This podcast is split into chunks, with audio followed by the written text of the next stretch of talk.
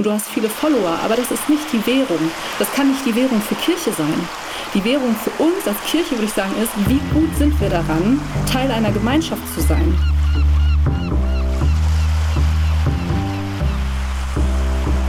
Das, äh, die Herausforderung ist, dass, dass die Institution glaubt, eine globale Antwort geben zu müssen. Und das ist das, was wir aufheben. Es gibt keine globalen Antworten auf alle Fragen.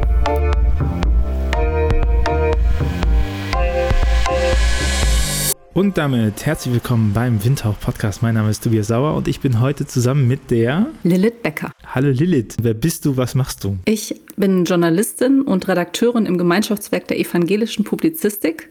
Das ist das Medienhaus der evangelischen Kirche in Deutschland, eine, eine Tochter davon, eine GGMBH.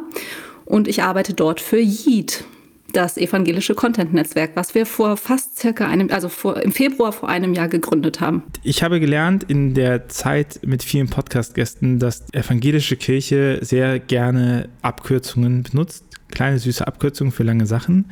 Jetzt äh, erstaunt mich ja, es erstaunt mich nicht, dass GAP für das Gemeinschaftswerk evangelischer Publizistik, dass das ist eine schöne Abkürzung. Aber jetzt, was mich ja schon wundert, ist, dass JID keine Abkürzung für etwas ist. Wofür steht äh, Yeet? Das ist eine interessante Beobachtung, die habe ich selbst gar nicht gemacht. Also ich könnte das jetzt gar nicht bestätigen, dass die evangelische Kirche für alles kleine, süße Abkürzungen benutzt. Vor allem süß. Midi, äh. Zink, Ekbo, Ekie. Okay. Ja, hört sich an wie in der Konditorei. Genau, ja. Yeet. Also, Yeet, ja, wir fanden, ähm, als wir einen Namen gesucht haben, fanden wir vier Buchstaben wären schön. Warum auch immer. Sollte irgendwie kurz sein. Ich glaube ein bisschen auch, weil wir sollten, wir hatten erst den Auftrag, wie Funk zu werden. Ähm, das mussten wir erst mal kapieren, dass das natürlich nicht so sein kann, aber deswegen fanden wir wahrscheinlich vier Buchstaben schön und haben dann Wörter da gesucht. Und wir sollten junge Leute ansprechen und dann ist es ein bisschen peinlich vielleicht, aber wir haben dann in der Jugendsprache geguckt in den vergangenen Jahren und da gab es ganz viele Wörter. Und eins davon war auch Yeet, kommt aber aus dem Amerikanischen und die Bedeutung ist ganz cool, weil es kommt daher, einer hat mal einen Korb beim Basketball geworfen, also so wird es beschrieben, Urban Dictionary, und dann trifft er und dann sagt er nicht Yes, sondern ein verlängertes Yes, ein Yeet, also er freut sich. So. Und wir fanden das halt so cool, weil das bedeutet, dass sich jemand freut über etwas und dass er es bestätigt. Also dieses Yes ist wie für uns das Amen.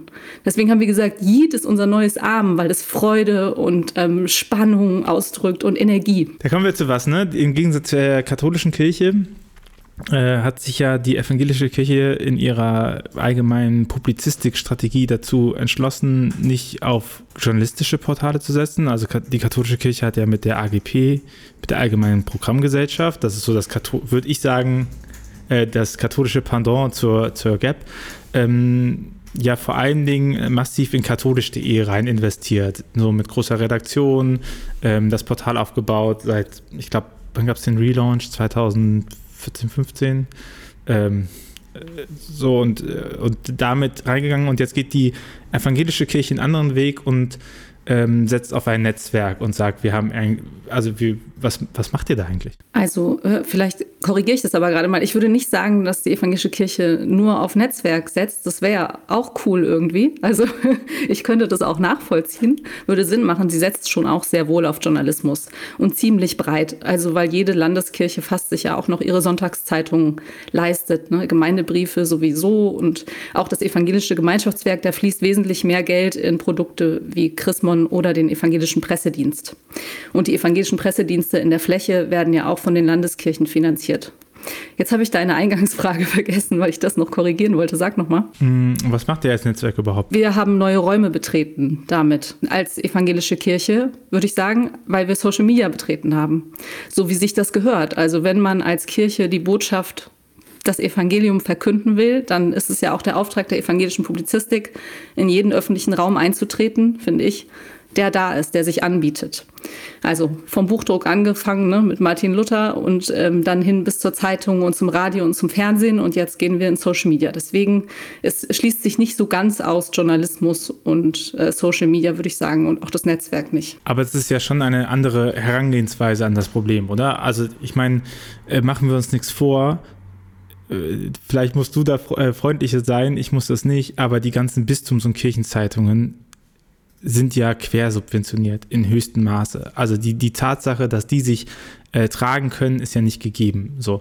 Und äh, ihr seid auch quersubventioniert. Ne? Also klar, auch in die Netzwerkarbeit äh, fließt Geld rein und man, man baut daraus was. Ähm, nur das eine ist halt etwas, was neu gewachsen ist und in, an, in einer Gründungsphase braucht man eben Kapital, woher man das auch bekommt. Ne? Das, äh, man, man kann ja nicht mit 0 Euro gründen.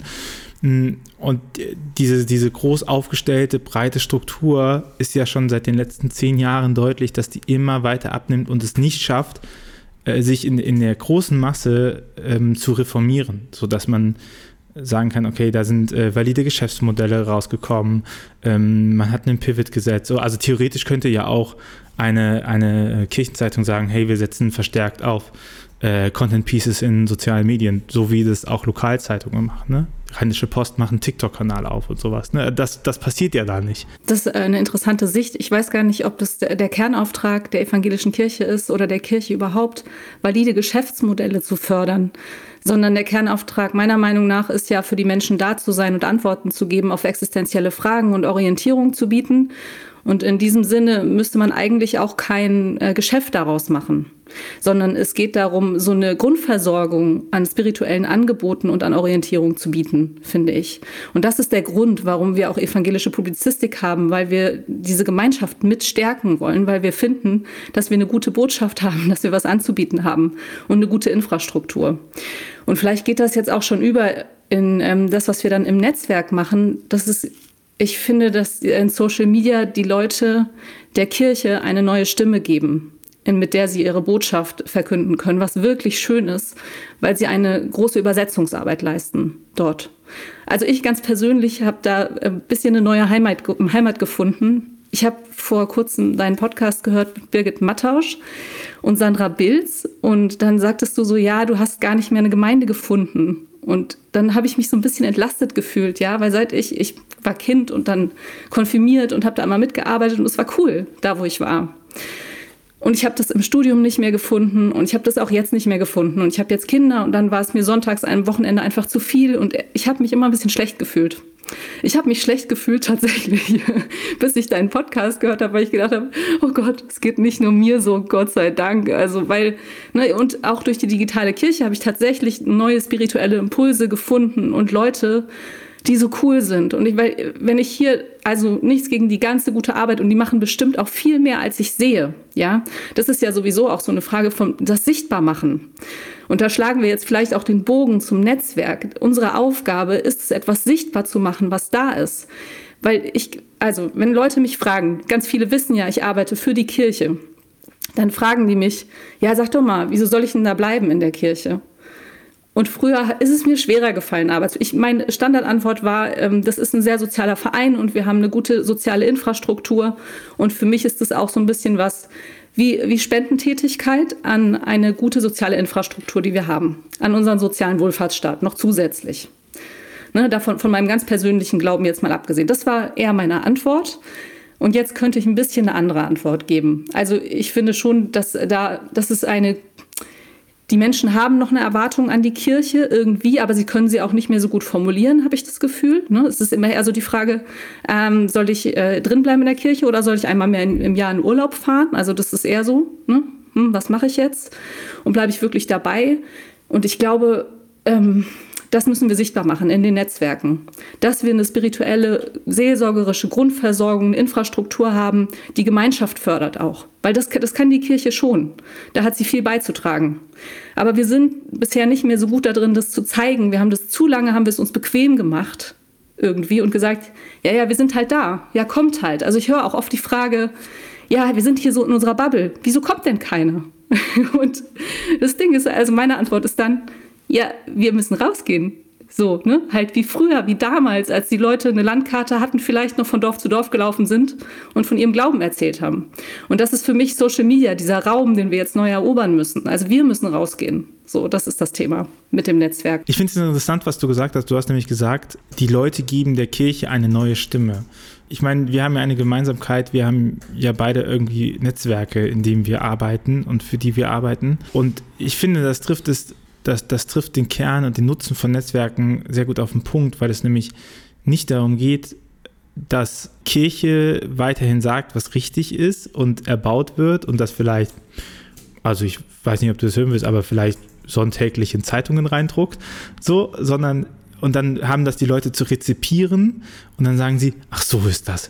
Ah ja, jetzt bin ich wieder evangelisch, Gott sei Dank, oder jetzt bin ich wieder katholisch, jetzt bin ich wieder, hei, ja, ja, gut, dass ich das, dass ich das nochmal gelesen habe, ähm, sondern dass, äh, dass die Netzwerke hingehen und die Leute stärken, wo man sagt, ähm, hey, die haben einen ganz eigenen Charakter von Glaube, Ausdruck verleihen. So, und, und das unterstütze ich als Netzwerk. Ich unterstütze nicht ähm, eine Linie, die jetzt viel verteilt wird. Also ich habe kein, äh, ja, ja auch nicht ein Multiplikatoren-Netzwerk, wo man irgendwie so eine Information reingibt und dann wird das einfach über 16 Kanäle äh, gespielt, sondern ähm, Netzwerke unterstützen, glaube ich, äh, die Arbeit der Leute und, und die ist halt total unterschiedlich und geprägt von deren eigenen Spiritualität und Glaubensausdruck und, und nochmal zu zeigen, dass das halt Kirche ist. So, dass nicht Kirche ist, was irgendwelche Leitungssachen einen sagen, sondern dass Kirche im, im katholischen Hochgebet heißt, äh, wird ja immer mitgebetet für die Gemeinschaft der Gläubigen. Ne? Kirche ist die Gemeinschaft der Gläubigen. Und dass das, äh, die Gemeinschaft der Gläubigen eigentlich das konstituierende Element von Kirche ist und nicht ähm, irgendwelche frommen Phrasen du, oder. So, genau. Nicht, dass du zum Gläubigen wirst, weil du dir, weil du etwas empfängst. Ne? Ja. Das, ja. Und diesen Wechsel, ich habe das ehrlich gesagt, deswegen, ich, ich habe vorhin gesagt, ich habe jetzt erst äh, wieder meine Heimat gefunden in der Kirche weil ich diesen Wechsel gemacht habe. Ja, ich bin ja Journalistin im Gemeinschaftswerk der evangelischen Publizistik und Redakteurin gewesen bei evangelisch.de. Und da ist ja genau, wir haben zwar auch äh, Facebook und Instagram und Twitter so, ne, dann, wir haben auch schon so ein bisschen versucht mit Community und evangelisch.de ist auch so gestartet, dass wir eigentlich eine, so eine Community-Plattform waren. Das ist, hat nicht so gut funktioniert. Anfänge auch von Hate Speech und es war ziemlich anstrengend. Ne? Also man muss auch lernen, damit umzugehen. Erstmal aber, also als klassische Journalistin bin ich auch, habe ich auch in den Medien so, ich habe Radio gelernt, ich Fernsehen, also ich bin die, die Senderin, die sendet und auch entscheidet, was läuft. Und das ist der große Wechsel, war jetzt wirklich bei Yeet mit anzufangen. Ähm, also für mich persönlich als Journalistin bedeutet das halt, dass ich jetzt nicht mehr so viel sende. Also ich bin ein bisschen davon weggegangen, was mich am Anfang auch ein bisschen traurig gemacht hat, hat mich schon betrübt. Aber ich habe was gefunden, was echt ein Schatz ist. Also, und das ist eben, ich habe die Kirche neu entdeckt für mich. Das tatsächlich ähm, bin ich mittlerweile richtig davon überzeugt und dass, es, dass wir da echt einen guten Weg gehen und dass das eigentlich wieder auf eine Bahn gelenkt wird, wo wir wieder eine Gemeinschaft sein können und wo eben dieses nur, wie ihr alle empfangt von uns und ihr müsst das, das fressen, was ihr euch mit den Löffel, den wir euch in den Mund schieben, das funktioniert da halt nicht auf Social Media. Und das ist ganz cool. Und unser Netzwerk, was auch so, vorher war das so, ich habe über so Themen, also EKD-Synode, wenn man davon berichtet, dann ist es wirklich schwierig, was zu finden, von dem man denkt, ah, das interessiert wirklich die Leute da draußen, weil man sich immer, ich mich immer gefragt habe, was davon ähm, trägt wirklich weiter, außer dass es so Ver Verlautbarungen sind? Also was davon kommt wirklich an? Also große Papiere und da steht auch viel Interessantes drin. Das ist ja, ne, also da haben sich Leute, machen sich viele Gedanken. Und es ist gut, aber was davon hat einen wirklichen Einfluss auf das Zusammenleben und auf die Zukunft oder die Gegenwart gar in unserer Kirche? Wenn Themen groß waren, dann sowas wie sexualisierte Gewalt. Und das hat mich genauso in die Verzweiflung irgendwie gestürzt, weil ich gedacht habe, ey, was ist das für ein Laden, ja? Also dann rennen die Medien dir die Bude ein. So ist es, ne? Weil wenn da so, das ist, ähm, genau. Und was ändert das Netzwerk daran? Für mich ist das wie Energieströme ausgraben und die sichtbar machen. Das ist, ich, diese Kirche, ne, ähm, sonst, jeder denkt doch, er wüsste, was Kirche ist. Also jeder kennt doch einen Kirchturm im Dorf, ja, oder in der Stadt. Du, diese Kirchen, die sind da und so, etwas, was immer da ist, das sieht man nicht mehr so sehr. Das weiß man nicht mehr zu schätzen. Und das Netzwerk, finde ich, macht eine ganz neue Energie sichtbar, weil wie oft habe ich schon gehört von den Leuten, die jetzt bei uns im Netzwerk sind, dass sie gesagt bekommen haben, krass, du bist in der Kirche? Wie, du bist Christ oder Christin? Ist ja irre. Und das sind, weil das so viele coole Leute sind mit richtig coolen Ideen, macht es einfach so einen Spaß, mit denen zusammenzuarbeiten, weil die so inspirierend sind. Und es ist wie, als würde ich, alles ist voll mit Laub. Also wenn du so im Herbst bist und die Kirchtürme sind da, die sind wie immer da vor diesem grauen Himmel. Und dann durfte ich irgendwie mit Yeet, wie mit so einem Besen, ja, fege ich irgendwie dieses Laub zur Seite und sehe irgendwie so Energieströme, die sich verbinden. Das ist für mich dieses Netzwerk, dass wir diese ganzen Leute zusammen sichtbar machen dürfen die in ganz Deutschland verteilt sind. Also jeder könnte jemand finden, der auch so cool ist wie die Leute in digitale Kirche, weil die sind tatsächlich über ganz Deutschland verstreut. Und Österreich und Schweiz und worldwide eigentlich. so. Und das ist das Coole an dem Netzwerk. Und deswegen ist es so wichtig, weil sie auch so Botschafter dieser Kirche sind aus innerer Motivation heraus. Und das ist eigentlich auch das, wofür ich diese Kirche so liebe, für die vielen Menschen mit dem Idealismus. Also es gibt so viele Menschen, die so gerne in der Kirche sind, aus Überzeugung und so viel von, ihrem, von ihrer eigenen Motivation und ihrer eigenen Energie reingeben, ohne was sofort zurückzuverlangen. Also so, so viele Altruisten auf einem Haufen, ne? Nicht immer nur, ist klar, aber muss schon auch. Also. Aber ich finde, da kommt super viel positive Energie zusammen. Das ist das, was ich daran liebe, einfach. Ich finde es immer wieder bemerkenswert, äh, dass wir uns den Begriff des Christlichen, obwohl wir ja beide irgendwie so, also ich als Theologe und du als evangelische Publizistin, äh, beide ja eigentlich so ziemlich im Kernbereich von Kirche sind und trotzdem definieren wir das Christliche immer aus einer fundamentalistischen Perspektive. Ist dir das mal aufgefallen? Also man sagt, weil, weil, weil das die externe Zuschreibung ist, dass gesagt wurde, ähm, nicht so wie die anderen das christlich sehen. Oder ähm, das ist jetzt vielleicht für manche nicht christlich. Oder so. Also, dass wir eigentlich. Was meinst du? Äh, Was meinst du? Ich äh, verstehe ähm, gerade nicht. Du hast gesagt, ich weiß nicht mehr, was du gesagt hast, aber ähm, also guck, wenn wie oft, wie oft rechtfertigen wir uns in den Bereichen drin, dass wir sagen, ah ja, guck mal, das ist aber auch christlich. Ne? So, das ist aber auch christlich, weil, weil das, was wir allgemein über christlich hören, ist entweder stark davon geprägt, was Kirche politisch macht, gesellschaftspolitisch, so, äh, mit Pro und Contra, ähm, und oder davon, was äh, evangelikale fundamentalistische Frömmigkeit vorgibt. So, mit kein Sex vor der Ehe, äh, Homosexuelle werden nicht gesegnet, also äh, auch katholisch. Ähm, so, und, und dann wird das immer als christlich äh, definiert. Und ähm, eigentlich die größte Strömung, so ein bisschen die der beiden größten äh, Kirchen, bistümlich und landeskirchlich und gerade auch in Deutschland, die ja ein viel liberaleres Christentum hinmachen. Und anstatt dass wir äh, selbstbewusst sagen können, hey, guck mal, das ist christlich. Ne? Also ich meine, da sehe ich einen Vorteil in den Netzwerken, dass sowas mal passiert, dass die den Rücken gestärkt bekommen, dass man sagt, hey, das ist christlich, Single Mom zu sein ist christlich, Feministin zu sein in der Kirche ist christlich. Aber trotzdem haben wir so die letzten Jahre immer diese äh, Definitionsangst gehabt, weil wir uns dachten, wir müssten uns obwohl wir die größere Gruppe sind, äh, denken wir, wir müssen das, die christliche Definition eben von Fundamentalen benutzen und uns davon abgrenzen?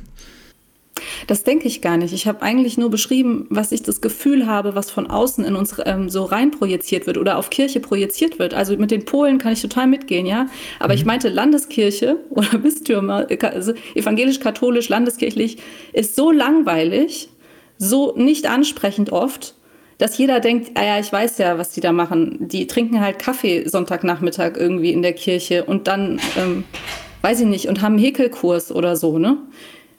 Also, was ja, ne, hatte Nico ja letztes Mal, glaube ich, gesagt mit dem Häkelkurs. Nee, das ist das eine, Moment.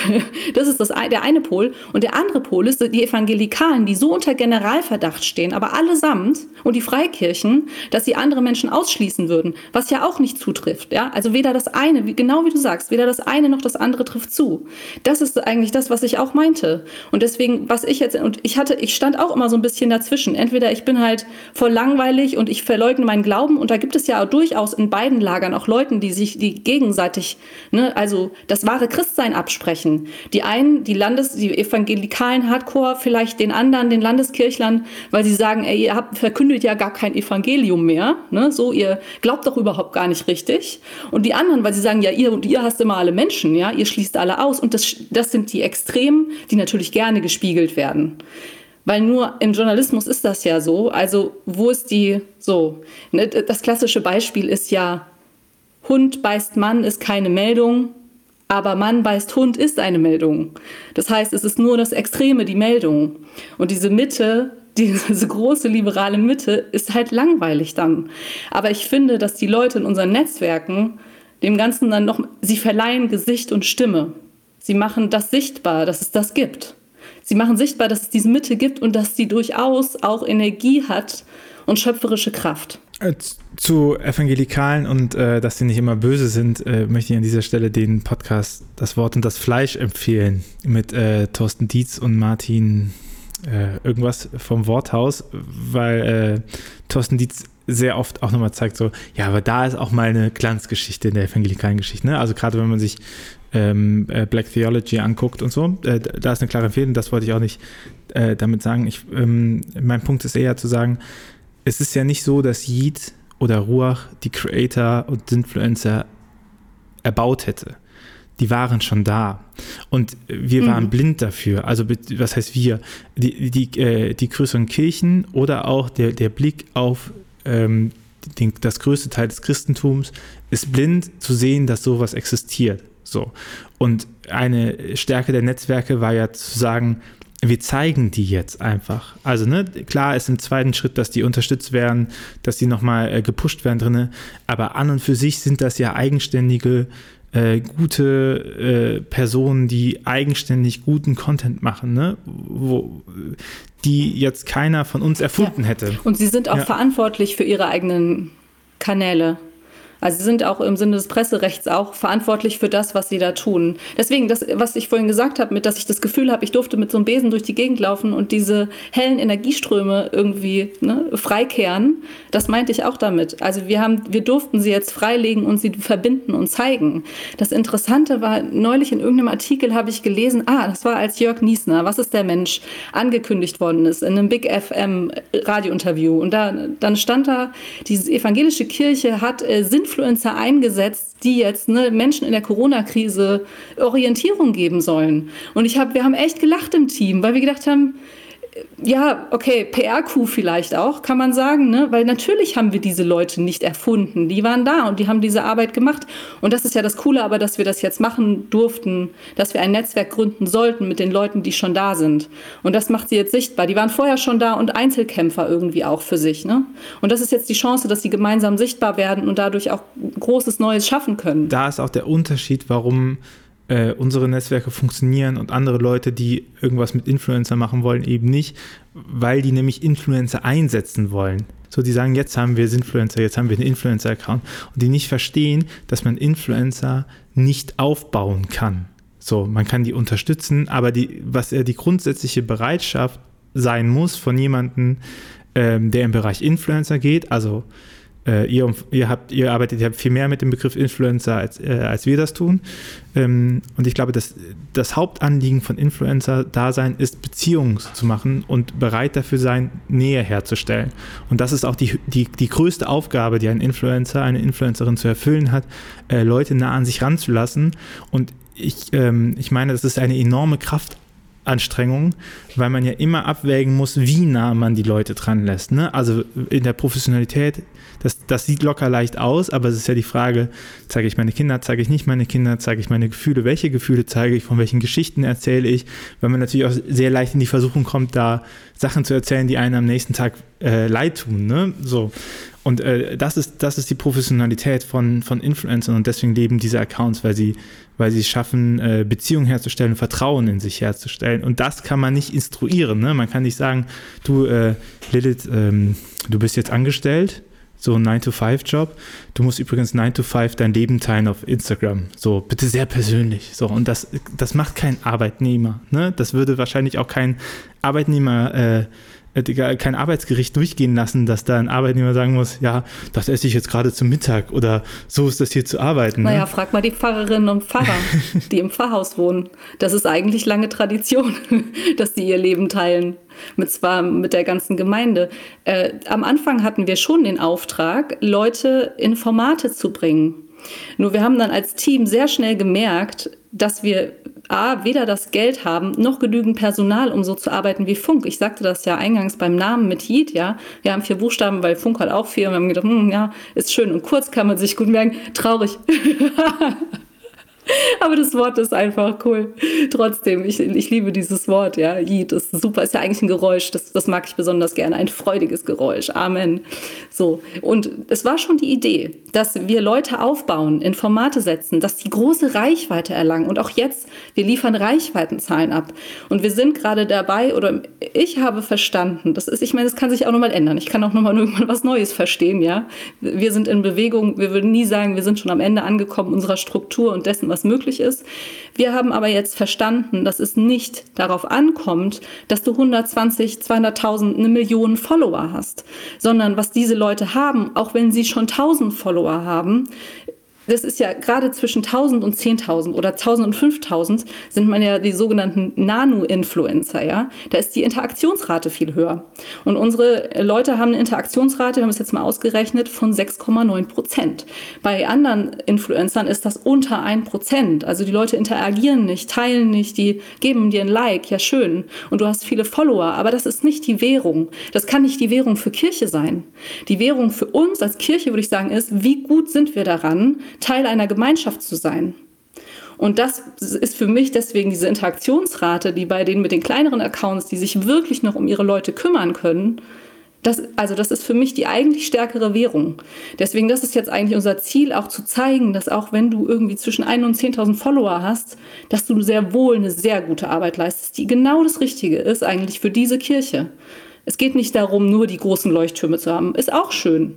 Aber nicht nur dann hast du Reichweite oder kannst was erreichen, nur weil du irgendwie 100.000 Follower hast. Ich glaube, da sprichst du was Wichtiges an und zwar, wonach misst man Erfolg auch in Content-Netzwerken. Ne? Also wenn man, wenn man auch einen Erfolgsdruck hat und tatsächlich ist ja, gerade wenn man auf Instagram guckt, ist ja die Engagement Rate nicht nur entscheidend für, für das Gap und ob sie euch weiter bezahlen, sondern ja auch total entscheidend, ob das innerhalb des äh, Instagram-Algorithmus überhaupt hochgewertet wird. Also je höher die Interaktion mit dem Content existiert, desto ähm, eher wird es weiteren Leuten ausgespielt und ähm, das ist ja, das ist ja die Power der Plattform. Und wenn man auf Plattformen ist, muss man die ja zu spielen lernen. Ich finde, das hat äh, Funk äh, richtig gut geschafft auf YouTube. Ne? Also die haben ja äh, alle Informationsformate auf YouTube überrollt. So, also es gibt kaum ein gutes Informations- und Nachrichtenformat, was nicht Funk ist. Und in dem Entertainment haben sie sich zumindest äh, sehr solide positioniert. So, solange es nicht Game, äh, solange es nicht Streaming ist. So. Und ähm, der Vorteil ist ja, wenn man sich überlegt, in der klassischen Pfarreistruktur, die man hat, ne, da weiß man ziemlich genau, wer so ist. Man bekommt so das Melderegister und dann hat man äh, dann hat man Leute, die da irgendwo noch sitzen, die vielleicht dann katholisch sind oder atheistisch, da kann man die mal einladen, da trifft man die auf dem Dorffest und so. Das weiß man relativ genau. Und der, der Vorteil an Plattformen ist aber, dass du Leute erreichen kannst, die allein durch die Tatsache, dass das Thema für sie stimmt und dass der Algorithmus oder die pa äh, Plattform denkt, dieses Thema interessiert so viele, das brechen wir jetzt aus der Bubble raus und zeigen das anderen, ähm, dass du damit Leute erreichst, die du niemals mit diesem Content erreicht hättest sonst. Ne? Also die du niemals erreicht hättest über eine klassische territoriale Stelle, weil diese äh, Multiplikationen nicht da sind. Ich, also ich merke das immer wieder, wenn in Projekten mal ein Post viral geht, jetzt wie zum Beispiel bei äh, Nerv mich nicht mit Fakten, ähm, die Tatsache, die Frage, können Kirchen segnen? Können Kirche Segen verweigern? Ne? Ähm, der geht ab und da merkst du, äh, wie, wie potent diese Plattformen sind, in diesem Content auszuspielen, in, äh, in, in Bereiche, die du nie erreichen könntest über deine normale Reichweite. Ne? So, und, wie, und wenn Facebook mal, also Facebook ist die Hölle für organische Reichweite geworden.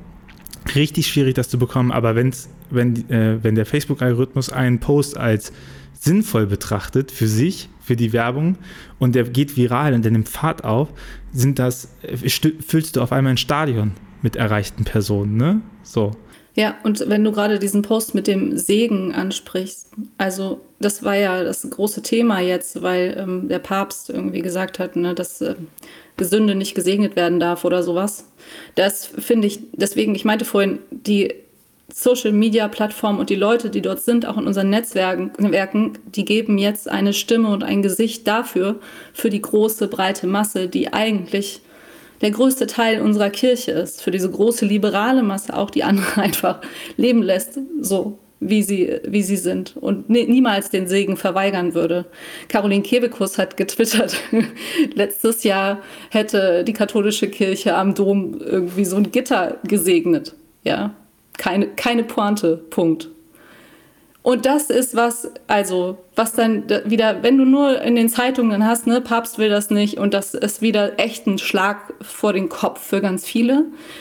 Aber du zeigst dann eben, dass es so beim Fußvolk, sage ich mal, ganz anders aussieht. Und das ist, das macht mir Hoffnung, dass, ja, dass wir ein anderes Bild von Kirche haben können. Also es ist imageprägend einfach. Das ist die große Chance, imageprägend. Das macht vielen dann auch Angst so in der etablierten Kirche, in den Institutionen, weil sich Hierarchien auflösen. Ich glaube, das Thema hattest du auch schon oft. Und das ist natürlich das, was wir beobachten. Also, wenn Theresas Tweets eben mehr erreichen, ist ja auch so ein relativ Beispiel, was sie auch oft sagt, als irgendwie die des Bischofs, dann fragt man sich, okay, Pfarrerin einfach im Kirchenkreis, hat mehr Follower und mehr Leute hören sie als den Bischof. Darf das denn so sein? Ja, ja, natürlich darf das so sein. Ist doch cool. Und das macht der etablierten Struktur natürlich Angst. Müssen wir uns jetzt ändern? Und ja, wir müssen uns ändern. Das ist ja schon klar. Und dieses Corona-Jahr hat es ja nochmal katalysiert. Und die, Mit also die Austrittszahlen haben es auch katalysiert. Und das ist das Ende der Bequemlichkeit jetzt. Und das Coole ist, dass wir aber die Chance haben, glaube ich, die Struktur gut zu ändern, auch mit der Kraft dieser Leute, die jetzt wirklich bereit sind, an diesen neuen Kirchenmauern irgendwie mitzuarbeiten oder an den neuen Kirchenstrukturen. Das sehe ich. Vorher habe ich gedacht, oh Gott, schafft die Kirche das mit ihren Institutionen, so behäbig wie sie ist. Und da ist auch wirklich noch viel zu tun.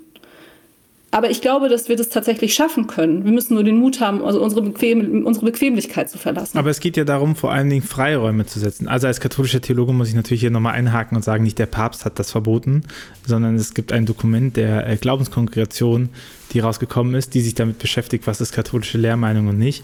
Und die hat äh, in einer sehr ähm, theologisch konservativen Argumentationsführung gesagt, dass alle Ehen, die nicht ähm, alle Ehen, die, die, die, die nicht sakramental geschlossen sind, keine Segnung bekommt und dass auch äh, Partnerschaften, die keine Ehen sind, keine Segnung bekommt, wenn da Sex existiert. Also die hat nicht nur äh, homosexuellen Beziehungen den Segen verweigert, sondern die hat auch äh, gemischtkonfessionellen Ehen den Segen äh, letztendlich verweigert. Da, da, sind sie selber noch nicht so weit, dass das ihr Dokument sagt, aber das sagt dieses Dokument.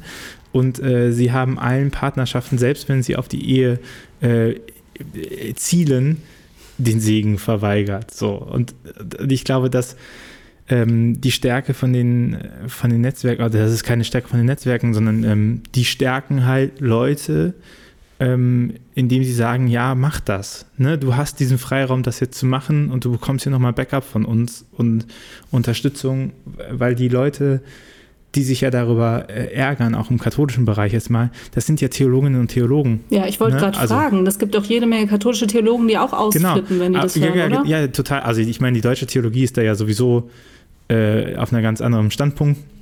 Aber ich würde sagen, dass auch in der digitalen Kirche, das sind ja nicht einfach irgendwelche Leute, äh, die, also nicht im Sinne von, dass die besser sind, ne, aber das sind ja nicht Leute, die sagen, ja, ich bin halt so ab und zu mal katholisch und jetzt habe ich meinen Instagram-Account, sondern es sind ja ähm, oft Theologinnen und Theologen und in der katholischen Kirche haben die ja immer den Laienstand. So, wenn sie nicht die Weihe haben, da haben wir eine Trennung zwischen. Und dann nochmal zu zeigen, ähm, äh, wie viel Kraft davon noch ausgeht und ähm, wie, wie viele Leute auch gesagt haben, hey, danke, dass ihr das gemacht habt. Ne? So, das war jetzt irgendwie auch das Schönste, was ich manchmal gehört habe. Und das ist ja auch ein, ein, ein mitpastoraler Auftrag da drin, ne? zu sagen, hey, ich, ähm, ich bin als Theologe mitverantwortlich für das, was Kirche sagt. So, ich kann mich davon nicht freimachen, auch wenn ich nicht für Kirche ange bei Kirche angestellt bin. Aber ich bin katholischer Theologe und solange ich das ernst nehmen möchte, bedeutet das, ich muss hier immer auch eine äh, regulatorische Funktion gegenüber meiner Kirche wahren. So, ich muss ich muss äh, sie nach außen wahren und Sachen erklären können und ich muss die nach innen wahren und Sachen kritisieren können. So, so verstehe ich mein äh, Theologenamt. So, was, Als außerparlamentarische Opposition ja, nee, sozusagen. Ja, ich bin, ich, ich glaube, es wäre falsch. Ich, ich glaube ehrlich gesagt, jemand, der kirchlich sozialisiert ist, kann gar nicht sagen, dass er kirchenfern ist. So, weißt du, also sich dahinzustellen als Berater und zu sagen, ich habe hier den Blick von außen auf Kirche, nee, den hast du nicht, wenn du dein Leben lang in der KJG warst. So, das, äh, das funktioniert nicht. Den hast du nicht, wenn du in der Kirche sozialisiert warst. Dann hast du halt eine gebrochene Biografie mit Kirche oder mit kirchlicher Sozialstruktur, aber du hast keinen Außenblick als solches. Ne?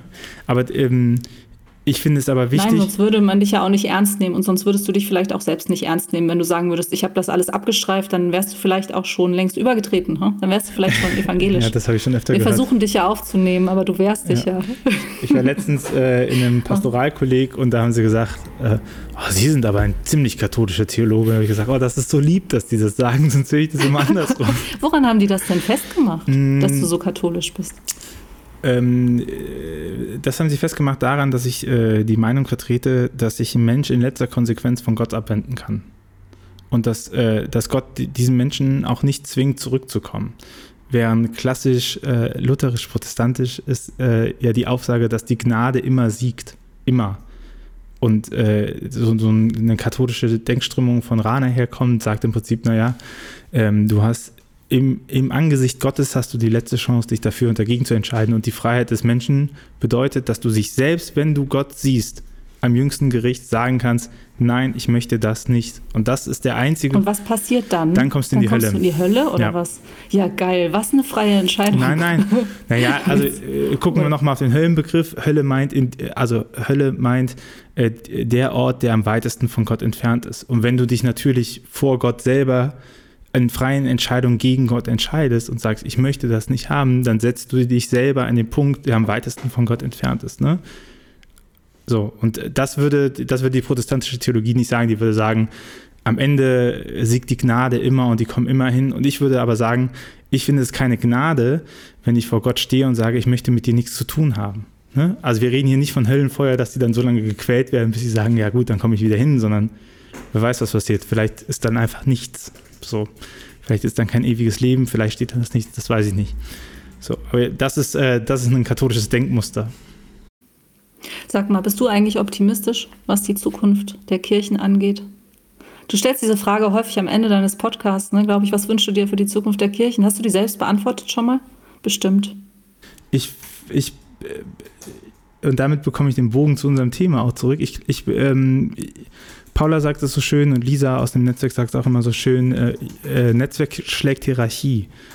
Und äh, es gibt ja auch die Denkfigur des, des, ähm, des Glaubenssinn des Volkes. So.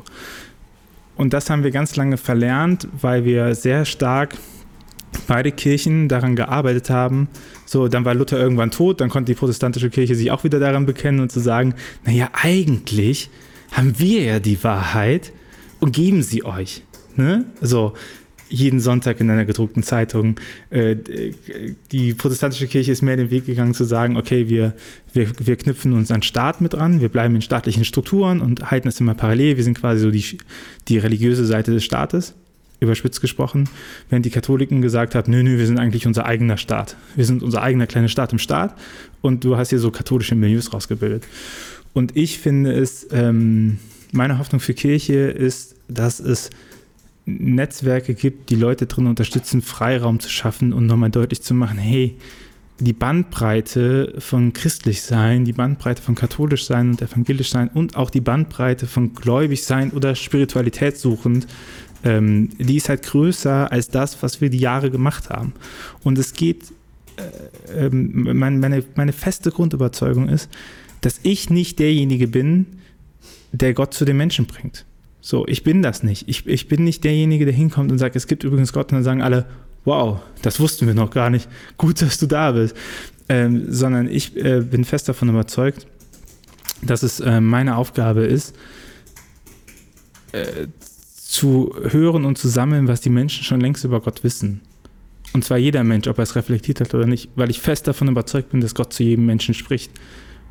Und ich glaube, das ist ja auch genau das, äh, was in den Creatoren oder mit der Arbeit mit den Creatoren oder ähm, passiert, weil ich muss nicht gut finden, was die machen. Ne? So, ich, äh, ich muss nicht sagen, das ist genau meine Art und Weise, Glauben auszudrücken, das ist meine Art und Weise, Spiritualität auszumachen, weil das nicht meine Aufgabe ist. Ich muss nur wahrnehmen können, mh, hm, schafft es die Person damit, ihren Glauben auszudrücken, schafft die Person damit zu kommunizieren, was für sie gut ist und wie kann ich der dabei helfen, dass sie das macht. Und das hat Kirche so oft verlernt, weil wir, weil wir auf einen ähm, rigiden Wahrheitsbegriff gepocht haben, weil wir, weil wir immer um Form gehen. Deswegen musste ich auch so lachen, weil sie gesagt hat, naja, das muss irgendwie vier Buchstaben haben. Ne? Das ist so eine typische Diskussion um Lieblingsfarben, die man dann nachher, nachher führt. So, weil wir ganz oft uns als Kirche die Frage stellen, was machen wir eigentlich? Was sind unsere Positionen? Unsere Positionen dürfen nicht gebrochen werden. Aber die Frage, wieso machen wir das eigentlich? Und dann kommt irgendwie, ja, irgendwas mit Jesus. So, aber was bedeutet das denn? Also, was bedeutet das, wenn wir ernst nehmen, dass Gott nicht aufgehört hat, mit den Menschen zu arbeiten, nachdem die Bibel vorbei, fertig war, sondern wenn Gott sich immer weiter den Menschen offenbart. Und ich finde, da fehlt es Kirche ganz oft an Struktur, um das überhaupt zu fassen. So, und die Netzwerke, ähm, und dann nicht nur die Netzwerke, sondern die Communities, die Communities an den Creatoren. Ich glaube ja, dass das schon schwierig ist für viele, deinen Begriff von Gott nachzuvollziehen. Ja, sorry. Ne? Also schon das ist ja schon, nein, ich muss dich ja nicht entschuldigen, aber ich höre das und ich denke die ganze okay, was meint er? Aber wenn wir von Gott sprechen, worüber sprechen wir dann? Und das finde ich eben ist die Stärke auch von den Leuten, die jetzt dann Social Media machen, wie du es auch gerade gesagt hast. Die ähm, fassen ihre Lebensthemen, ihre existenziellen Lebensthemen in eine Form, die bei Leuten ankommt und gehen damit in die Diskussion.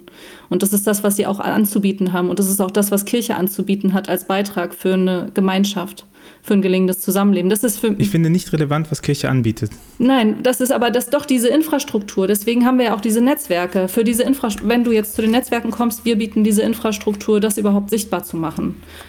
Das ist schon, dass es schon da ist. Und es, aber es geht ums Mitmachen, das ist völlig klar. Es geht darum, dass die Leute mitmachen können und dass sie Teil sein wollen davon. Und zwar Teil davon, dass wir irgendwie es nicht versauen mit dieser Welt. Und dass wir möglichst, es ist manchmal, weißt du, ich finde es so interessant, dass ähm, dann neulich gab es irgendwie so einen Kommentar, ah, wir bei Jed, bei uns wäre ja immer, würde immer alles nur um, um Liebe gehen und alles wäre irgendwie gut und jeder darf so sein, wie er wäre, will und dann wäre schon toll, ähm, was das eigentlich soll von uns. Habe ich gedacht, ja, aber genau, es tut mir leid, aber genau darum geht es mir. Und zwar so auch nach dem Kantschen Imperativ, dass man niemand anderem schadet. Also für mich geht es um gelingendes Zusammenleben. Und für mich geht es darum, dass wir mit, diese, mit unserer Botschaft eine gute Botschaft anzubieten haben, die eigentlich anschlussfähig ist aber die nicht mehr, aber die nicht mehr anschlussfähig ist ganz oft. Aber eigentlich ist sie es. Jetzt kommt es auf die Vermittlung an. Da schließt sich auch wieder die Verbindung zum Journalismus, warum wir als Gemeinschaftszweck der evangelischen Publizistik das eigentlich machen. Als Journalistinnen und Journalisten lernen wir, Sachen so zu schreiben und zu verpacken, dass sie auf den jeweiligen Plattformen rezipiert werden können, dass sie eine Resonanz erfahren. Und es ist ja nicht ganz leer. Es gibt ja zum Beispiel Leserbriefe, ja, und es gibt Leserkommentare. Es gibt Leute, die nehmen es an und die dis diskutieren sehr wohl mit dir. Ich habe schon häufig telefoniert in der Redaktion mit Lesern und Leserinnen. Und wir haben ja auch eine Kommentarfunktion. Ja, das nimmt so diesen, das ja auch schon ein bisschen auf. Es ist natürlich immer noch hierarchisch, weil du dann als Platzhirsch sagst, so, das ist aber mein Kanal. Machen die Leute ja im Grunde auf Social Media auch so, trotzdem. Da kann aber halt jeder einen Kanal haben. Ja, aber guck mal, der, der, der Unterschied ist, ähm, ich würde, also die Gemeinsamkeit ist, ich glaube, die Infrastruktur ist das Wichtige. Und ich glaube, ähm, Netzwerke profitieren dadurch, dass, ähm, dass die Communities um die äh, Projekte und Creator ähm, eben überhaupt wieder eine Kontaktfläche schaffen, um darüber zu hören, wie Gott wirkt.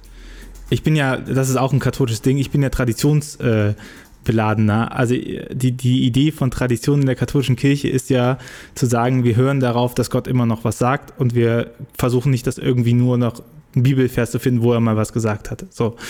Und ähm, ich glaube, ähm, Kirche täte gut daran, wenn sie wieder viel, viel stärker ihre hörende Position einnimmt, anstatt diese Überheblichkeit der Antwort zu Sachen.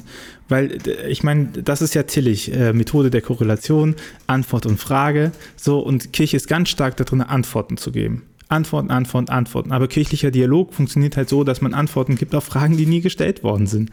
So, oder die gesellschaftlich durch sind. Ne? Und trotzdem will man dann immer Antworten drauf geben, wo man sagt so, Digga, jetzt hör doch erstmal zu, was der andere sagt. So, wir wissen doch, dass du was weißt. Niemand zweifelt daran, dass es auch äh, ein enormer, also niemand ist vielleicht falsch, aber ich zweifle nicht daran, dass es ein enormer Schatz ist, dass die Kirche, die katholische Kirche seit 2000 Jahren Glaubenswahrheiten systematisiert. Ich glaube, die Dogmatik und Systematik hat einen enormen, ähm, ist ein enormer Schatz der Kirche. So, aber wenn du ähm, zum Tinder-Date direkt mit einem Ehevertrag kommst und sagst, schön, dass wir uns getroffen haben, heiraten wir, so, dann funktioniert das nicht. Und es funktioniert auch nicht, wenn jemand halt sagt, boah, das war jetzt ein krasses Gefühl und kommst hin, du wusstest du eigentlich, dass Jesus existiert?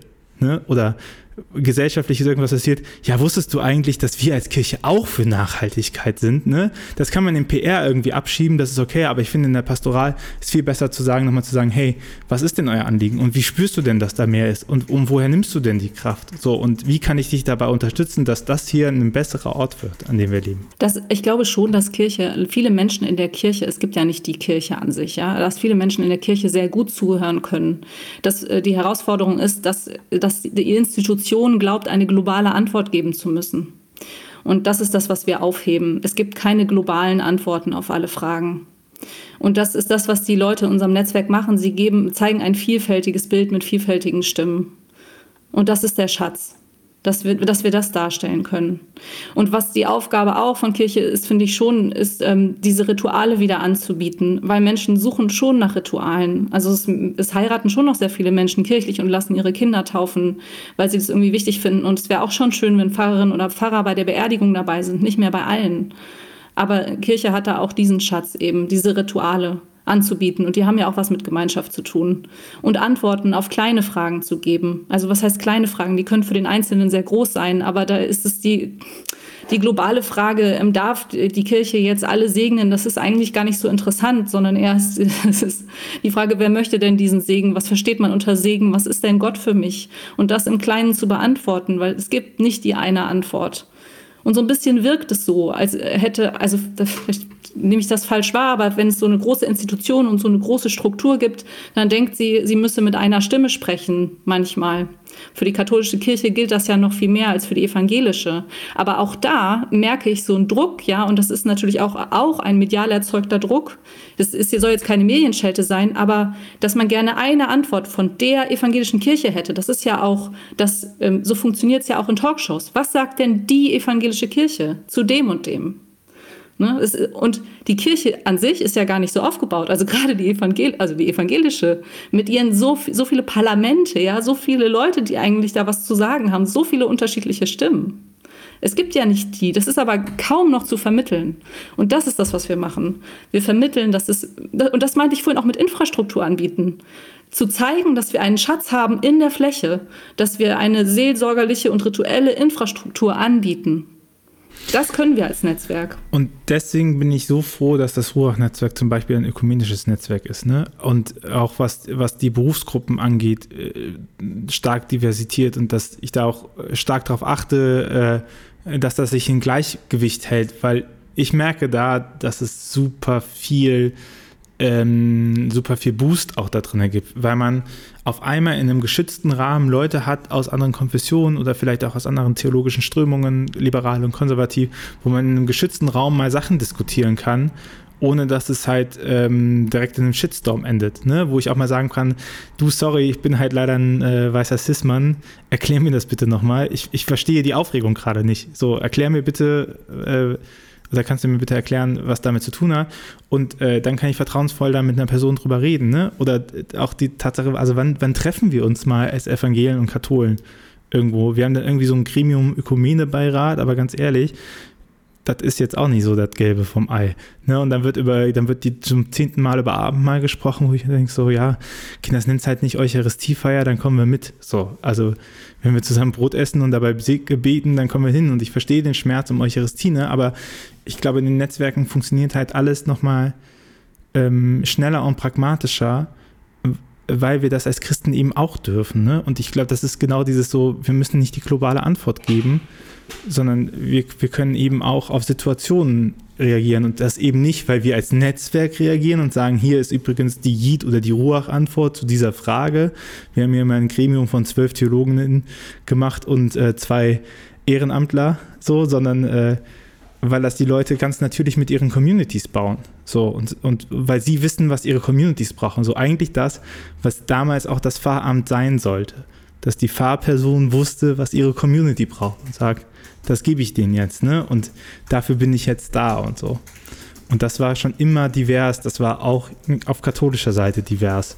Mhm. Und dann kommt vielleicht dann noch eine Funktion zu, wenn ein, ein Pfarrer oder eine Pfarrerin eine Gemeinde hat, dann bietet sie ja auch nicht eine Sache für die ganze Gemeinde an, ja.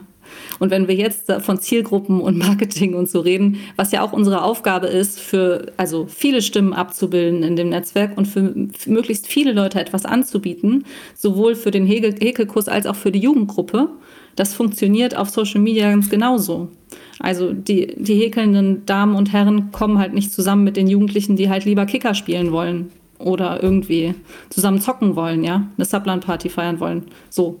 Sondern das machen die auch getrennt. Und so ist es auf Social Media auch in unseren Netzwerken. Das war ein wilder Ritt über die Frage nach Netzwerken und wir könnten bestimmt nochmal äh, viel darüber reden. Wie baut man sowas auf? Ist es eigentlich okay, dass nicht jeder rein darf? Oder müsste man sich da viel öffne, öffnen? Und was ist die Rolle von Konsument und Produzent oder wie sieht es aus mit Plattformen? Also äh, viele, viele Themen und deswegen wirst du auch nochmal wiederkommen. Oh, ne? danke für die Einladung. Jetzt, weh, du lädst mich nicht mehr ein. ich frage jetzt in regelmäßigen Abständen. Du, aber über das, ich fände das äh, schon noch gut, vielleicht können wir das gerade nochmal besprechen, warum nicht jeder ja. rein darf. Doch, es darf natürlich jeder rein, aber wir sind natürlich auch ein Versuch. Also ich kann jetzt nur das für unser Netzwerk sagen, für JIT. Wir haben ein paar Stellen bekommen dafür und wir haben ein bisschen Geld bekommen, was aufzubauen und wir üben. Also wir üben uns jetzt darin, eine neue Struktur aufzubauen. Ne, die Kirche hat schon viel Struktur und ich habe jetzt das erste Mal in meinem Leben nicht in einem einer schon existenten Redaktion gearbeitet. Es gab nichts, es gab kein, kein wirkliches Ziel. Es war so, ja, macht mal ein Content-Netzwerk. Und dann war, saßen wir da und haben gedacht, hä, Content-Netzwerk, okay, was soll das sein? Wie nehmen wir da? Was machen wir da genau? Großes Beispiel wieder Funk, ja, oder ne, wer werden wir eigentlich? Wir sind nicht Funk, wir sind Yeet und wir machen was anderes jetzt. Wir verstehen uns auch mehr so wie die Küsterinnen, ne, die für diese Leute da sind und so eine Bühne bereiten und sie zeigen, zeigen wollen. Jetzt verdreht Tobias die Augen, das sieht keiner. Weil das steht nämlich auch nee, auf unserer. Meine Mama ist Küsterin. ah, ja, schöner Beruf, voll wichtiger Beruf, oder? Und das stark Sie zu machen. Es hören. Ich werde ihr den Dank ausrichten. Ja, so. ich, ähm, und deswegen geht es gar nicht darum, andere Leute auszuschließen. Aber es geht darum, dass wir anfangen müssen mit etwas. Weil die Strukturen unserer Kirche verhindern oft, dass wir schon den ganzen großen Masterplan, und wer hätte den auch, ja, dass wir den durchsetzen und durch alle Kirchengremien durchboxen. Sondern wir wollen halt im Kleinen versuchen, was anzufangen und ein neuer Leuchtturm zu werden. Bei, bei uns ist es ein bisschen anders äh, gemacht. Äh, also wir haben ja keine Stellenanteile und kein Geld. Äh, oh. ne, also so der unter ja, guck ja, mal die Redaktion von katholisch.de also, an. naja, ich meine jetzt wir Ruach, ne? Ich meine jetzt äh, äh, Ruach. Also unser Unterschied ist ja, ihr seid ja vom, vom GEP und damit äh, größtenteils auch mit Kirchensteuermittel gegründet und das Ruach-Netzwerk ist äh, auf meine Initiative hin und privatwirtschaftlich. Also wir sind keine G GmbH, wir sind eine GmbH. Ich glaube, in der äh, Form dürftest du sonst vielleicht auch gar nicht arbeiten so frei, ne? In der katholischen Kirche. Ja. Oder? Ja, ich glaube, da gibt es auch Freiräume. Also es gibt ja auch viele gute, das ist ja auch immer die Frage, wen man fragt, ob man arbeiten darf, ne? Und in welchem Bistum man ist und so. Aber es gibt mir natürlich mehr Freiräume, äh, mit, mit Ruach zu arbeiten, weil ich äh, meine Kompetenzen äh, viel mehr Leuten zugänglich machen kann. Also, dass ich nämlich nicht in einem Bistum arbeite und dann habe ich das Bistum zu beraten und dann werde ich manchmal ausgeliehen, aber letztendlich bleibt man so in seiner Suppe. Und ähm, ich habe ja die Möglichkeit, mit jedem zusammenzuarbeiten, mit dem ich möchte und der mit mir möchte zusammenzuarbeiten. Und im Hinblick auf das Netzwerk äh, ist für mich entscheidend, dass das Netzwerk ein Qualitätskriterium hat. Also das ist, das ist für mich total entscheidend, weil Du ansonsten hast du ja eine klassische Aufmerksamkeitsökonomie. Jeder kann Sender sein. Dadurch ist es nicht mehr das Sendersein das beschränkende Element, sondern äh, die Aufmerksamkeit der Nutzerinnen und Nutzer. Und dafür brauchst du Qualität. Und ich glaube, in einer Welt, wo so viel Content produziert ist, ist redaktioneller Content umso wichtiger. Und redaktioneller Content muss ausgesucht sein. Und deswegen müssen auch meiner Meinung nach die Creator im Netzwerk ausgesucht sein. Das, äh, das fängt bei der einfachen Sache an, ähm, dass ich gerne mit denen zusammenarbeiten möchte. Also dass ich persönlich deren Content auch gut finde, selbst wenn ich nicht die Zielgruppe bin, dass ich sagen kann, hey, das ist handwerklich gut gemacht, ich mag den Drive, du hast etwas, du kannst etwas abbilden, was ich nicht abbilden kann. Ähm, du hast eine Community, du kümmerst dich darum. Ähm, du hast Ideen so. Ja, und du hattest vorhin auch das Beispiel gebracht, dass die Leute auch ganz genau wissen müssen, worauf die sich einlassen, also was die von sich zeigen und wie die das aushalten. Also das ist bei uns auch ein Auswahlkriterium, dass wir versuchen einzuschätzen, ohne den Leuten natürlich hinter die Stirn gucken zu können im Vorhinein, halten die das aus, diese Verantwortung, die sie tragen, wenn sie dort eine Community aufbauen, weil viele von den Leuten eben doch auch seelsorgerliche Aufgaben haben. Und wir möchten, dass die das aushalten können.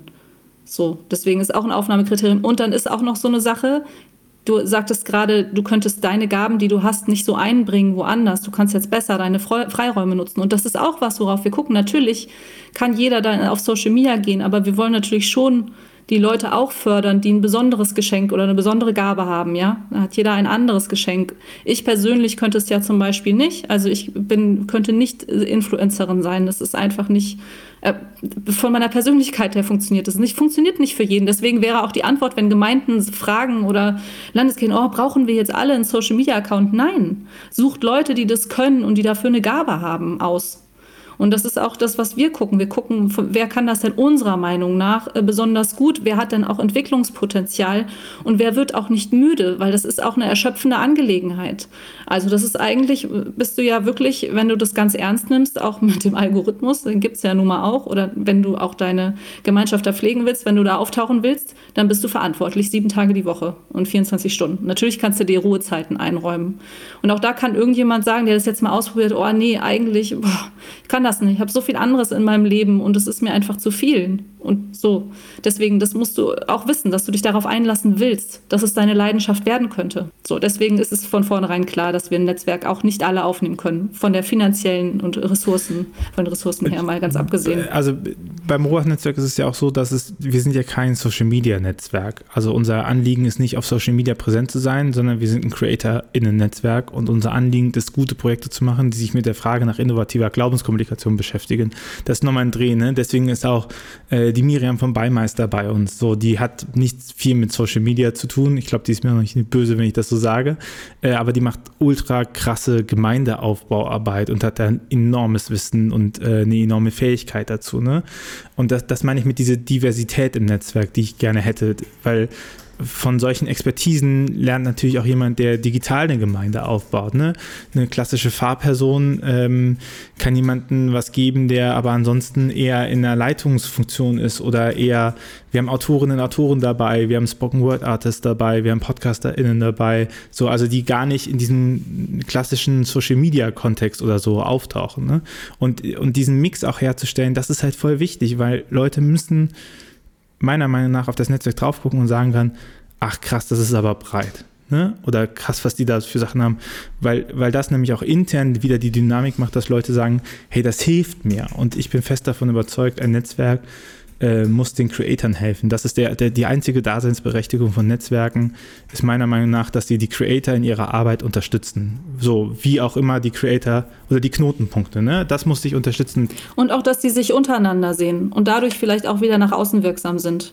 Also das ist, darum geht es ja auch, dass die Multiplikatoren, wir suchen Leute aus, von denen wir denken, dass sie auch in ihrem Umfeld Multiplikatoren sind oder sein können. Und umso schöner auch, wenn da wieder Sachen entstehen, die außerhalb unserer Kontrolle liegen ich finde, das ist auch was Schönes. Ne? Also wenn sich aus den Netzwerken Netzwerke bilden oder Projekte bilden, die vielleicht sogar außen vor dann nochmal stehen, weil sie sich genau das, was wir ja auch gesucht haben, neue Freiräume zu sagen, hey, wir suchen uns da auch einen neuen Freiraum. Ne? Wir sind dann nochmal eigenständig in der Sache. Und ich glaube, das ist, ähm, das ist, das ist ja so ein Grundtenor über den ganzen Podcast, diese, diese Sache nach Kontrollverlust und zu sagen, ey, in diesem Netzwerk ähm, wirst du unterstützt und das ist die wichtige Sache. Und wenn das Netzwerk dich nicht unterstützt, ist das ja auch voll in Ordnung, wenn du wieder gehst. So, und das Netzwerk sucht sich eben aus, wen sie unterstützen kann, aus ganz vielen redaktionellen Gründen. Und ich glaube, deswegen äh, sind Redaktion, äh, RedakteurInnen auch ein sehr wichtiges Gut in einer digitalen Kommunikation, selbst wenn es keine Tageszeitung mehr gibt, weil das ist eine riesige Kompetenz, Content redaktionell zu betreuen und zu sortieren. Wobei bei uns der, das letzte Motiv wäre Kontrolle. Das, ich sagte das ja auch schon, ver, also verantwortlich im Sinne des Presserechts sind die Leute. Genau, Kontrollverlust, ich sag's ja. Wir suchen vorher ja. Leute aus. Ein, unser Hauptaufnahmekriterium ist, ähm, Menschen, die menschenfeindlich sind, nehmen wir nicht auf, die sich menschenfeindlich äußern anderen gegenüber. Punkt. Ob ich jetzt noch in euer Netzwerk So, komme? zentrales Motiv. Als Na Katholik. klar. Schneidest einfach die Hälfte raus, dann geht's. Und dem, was du jetzt gesagt hast, alles Böses. Also wenn ihr nichts Böses mehr hört, hat Tobias alles rausgeschnitten. Das ist rausgeschnitten. Ähm, Das ist auch rausgeschnitten, okay. Lil, Ja, ich habe dir deine Abmoderation versaut, Tobias, okay. ne? Vorhin. Du hast schon vor zehn Minuten die Abmoderation angekündigt. Ich habe gedacht, ich habe noch gar nicht lang genug geredet. ja, auch. Lilith, äh, vielen, vielen Dank für äh, das Gespräch und es bleibt mir nur noch die letzte Frage zu stellen. Und die wäre, was wünschst du dir von einer Kirche der Zukunft? Ich äh, wünsche mir von meiner Kirche der Zukunft, dass sie es schafft, innovativ zu, zu sein.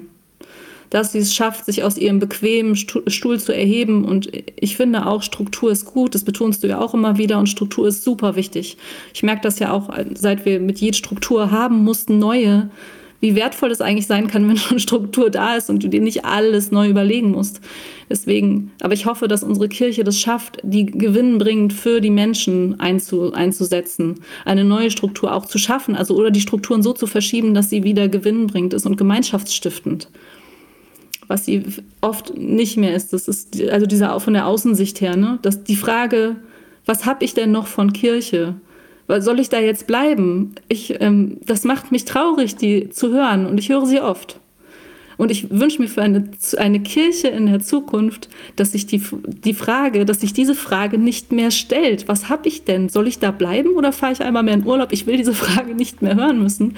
Und ich hoffe, dass sie so beantwortet wird von uns und unserer Kirche, dass es ganz selbstverständlich ist, dass die Leute den Wert erkennen, der vor ihnen liegt. Und den, dass wir den Wert erkennen und weiter vermitteln können, weil das ist unsere zentrale Aufgabe, das auch zu vermitteln, was da ist, was an Ritualen da ist. Und an Liebe zum Leben. Punkt. Ziel von Yeet. Spread the love, ja? Amen. Amen.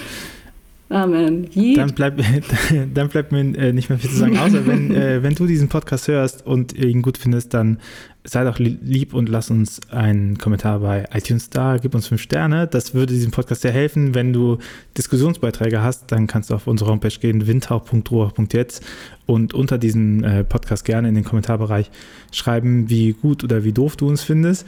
Äh, auch darauf Lust. Äh, wir freuen uns auf euer Feedback. Vielen Dank, dass du zugehört hast. Vielen Dank, Lilith, dass du da warst. Herzlichen Dank für die Einladung Und dann äh, und bis zum nächsten Mal. bis zum nächsten Mal. Ciao. Tschüss. Dieser Podcast ist eine Gemeinschaftsproduktion von Ruach Jetzt und der Evangelischen Arbeitsstelle für missionarische Kirchenentwicklung und diakonischen Profilbildung MIDI. Produziert von Ruach Jetzt. Mehr Informationen findest du auf windhauch.ruach.jetzt.